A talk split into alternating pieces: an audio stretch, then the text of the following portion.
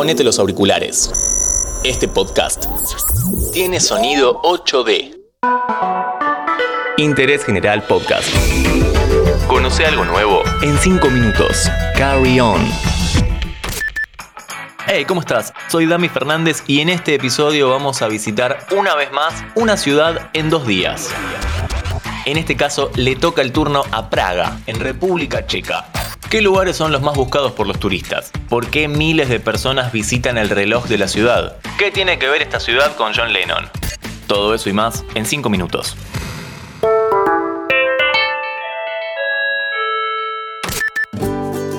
Este podcast te lo presenta Coca-Cola Argentina. Y llegamos a Praga. Vamos a dividir este viaje en dos días. El primer día con lo más turístico y el segundo los lugares menos conocidos, pero que valen la pena visitar. Lo más curioso tal vez. Día 1.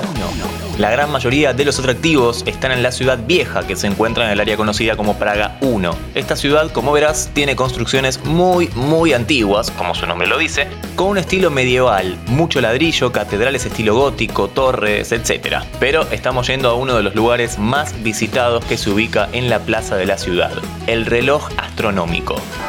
Esta tremenda pieza de arte fue construida en el siglo XV y puesta en marcha en 1410, así que viene funcionando desde hace más de 600 años. Pero no solo marca la hora, y como verás es un poco difícil de comprender porque muestra la hora, el amanecer, el atardecer, los meses del año, las estaciones y el ciclo zodiacal. Tiene dos grupos de esculturas animadas. En uno hay un filósofo, un astrónomo, un historiador y el arcángel Miguel. Y en el otro, figuras que representan la vanidad, la codicia, la lujuria y la muerte. Es complicado de explicar, de entender y de ver, porque este lugar se llena de gente.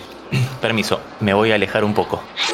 Se cuenta que el rey Carlos de Praga le quitó los ojos y las manos a los artesanos para que no vuelvan a replicar una obra semejante. Capaz que no era necesario. Seguimos el recorrido de clásicos y entramos al Castillo de Praga, el más grande de toda Europa. Ah, perdón, bajo un poco la voz. Este imponente lugar construido en el siglo IX cuenta con un montón de edificios y sectores para visitar, como el antiguo Palacio Real, la Torre de Pólvora o la Basílica de San Vito, el símbolo de República Checa. Pero también encontramos un lugar muy bueno para visitar, el Callejón del Oro. Tiene casitas pequeñas de colores que hoy en día se usan para vender artesanías y artículos para los turistas y es una calle bastante estrecha, no tanto como otro lugar al que vamos a ir en un rato, pero es pequeña. Conocida porque aquí, en la casa número 22, vivió Franz Kafka. Y algo importante es que muchas veces quieren venderte una entrada, pero después de las 5 de la tarde es gratis. Así que ojo con ese dato. Así cerramos el día 1. Upabouka, un bar con estilo medieval. Es como si fuese una cueva oscura con pasillos, todo iluminado con velas. Hay partes que incluso tienen velas derretidas, lo cual le da un ambiente aún más tenebroso. Es un lugar que si no estuviese lleno de gente y música en vivo, daría un toque de miedo.